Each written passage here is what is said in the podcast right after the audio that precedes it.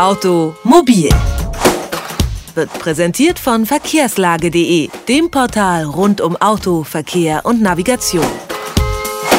20 Grad waren es jetzt schon mal, die Bäume schlagen aus und die ersten Pollenopfer niesen. Keine Frage, der Winter ist dahin und Ostern steht vor der Tür und da kommt für den Autofahrer eine alte Regel wieder aufs Tableau. Von O bis O heißt die, von Oktober bis Ostern. So lange soll man nämlich die Winterreifen auf dem Auto haben oder anders, die Zeit zum Wechsel auf Sommerreifen ist jetzt gekommen. Und darum sprechen wir heute in Automobil darüber und zwar mit Otto Saalmann vom ADAC. Einen schönen guten Tag. Schönen guten Tag, hallo. Ja, Herr Seimann, von O bis O heißt die Regel. Äh, kann man die als grobe Orientierung noch so verwenden? Das kann man schon, aber man muss sich natürlich nicht sklavisch dran halten, denn es kommt ja immer ganz drauf an, wo ich unterwegs bin, wie ich fahre, wie viel ich fahren muss. Also wenn ich nur in der Stadt unterwegs bin, dann kann das durchaus bei den Temperaturen auch mal vor Ostern passieren. Äh, sollte dann wirklich nochmal ein Kälteeinbruch kommen, dann kann man das Auto unter Umständen stehen lassen. Wenn ich Vielfahrer bin, wirklich ständig äh, raus muss, aufs Auto angewiesen bin, dann sollte man sich dran halten, auch wenn ich zum Beispiel nochmal in höhere Lagen fahren will, zum Skifahren. Auch dann sollte man natürlich Winter Winterreifen noch drauf lassen. Also es ist einfach eine Faustregel. Wenn man jetzt also ähm, den Reifenwechsel hinter sich bringen will, worauf kommt es denn da an und welche Regeln gibt es da beim Aufziehen? Es ist so, dass man sich natürlich die Reifen, wenn man welche hat, erstmal angucken sollte, ob das Profil noch stimmt. Bei Sommerreifen 3 mm, das sollte das Mindeste sein, denn äh, im Sommer ist natürlich auch Aquaplaning zum Beispiel ein Thema und mit jedem Profil Millimeter weniger steigt natürlich hier die Gefahr. Also 1,6 mm, wie der Gesetzgeber vorschreibt, das ist im Endeffekt zu wenig. Der Reifen sollte auch nicht älter als sechs Jahre sein, sonst wird er einfach zu hart hart, die Gummimischung, die härtet aus, das bringt dann auch nichts mehr. Ähm, da braucht man dann auf jeden Fall neue und allgemein den Zustand des Reifens sollte man sich mal angucken, ob der nicht doch schon an den Flanken etwas abgenutzt ist, weil man doch das öfter mal den Bürgersteig gefahren ist und ähnliche Sachen. Äh, grundsätzlich raten wir dazu, die Reifen in der Werkstatt wechseln zu lassen. Denn gerade im Sommer ist es so, man hat hier oft Alufelgen zum Beispiel und da ist die Gefahr, dass man die beschädigt, weil die müssen mit einem ganz bestimmten Drehmoment angezogen werden. Drehmomentschlüssel, den hat nicht jeder zu Hause. Dann eher lieber in die Werkstatt gehen, sonst beschädigt man unter Umständen die Felge. Das kann unter Umständen dann auch mal ganz schön teuer werden. Und man darf eines nicht vergessen, wenn ich die Reifen selber wechsle, dann stehe ich auch selber dafür gerade. Also ich habe keine Haftung oder sowas. Nun liegen die Winter- oder eben die Sommerreifen ja monatelang im Keller oder in der Garage rum und Sie sagten es ja schon, die müssen eine gewisse Profilgröße ähm, ähm, ja, noch haben.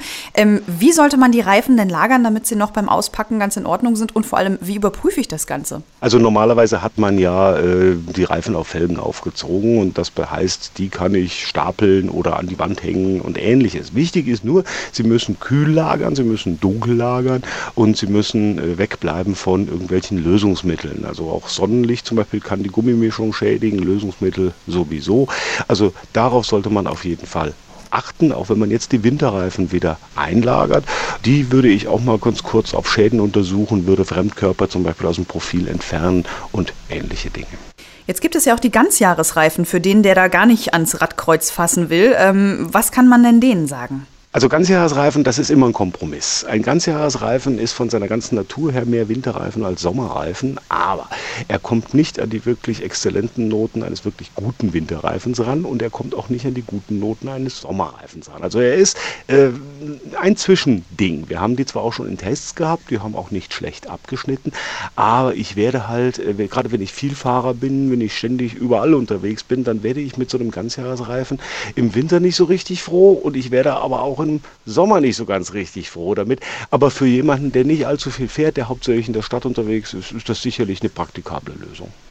Jetzt führt der ADAC ja regelmäßig Vergleichstests zum Thema Reifenkauf durch. Ähm, wenn die Reifen jetzt also nicht mehr so ganz in Ordnung sind, können Sie aus all diesen Tests ähm, in Ihrem Hause ein paar allgemeine Kaufregeln ableiten? Grundsätzlich ist es so, dass wir natürlich nicht alle Dimensionen testen können, die auf dem Markt sind. Wir testen immer zwei, einmal größere, diesmal waren es 175 65er und 195 65er. Das sind aber so Kompaktreifen, äh, das heißt Kompaktklasse, die größeren sind für Golf, Audi, A4 zum Beispiel, die kleineren Ford Fiesta, Opel. Also man kann von diesen Tests immer auf die nächstgrößere oder kleinere äh, Größe kann man schon schließen. Also das haut schon hin.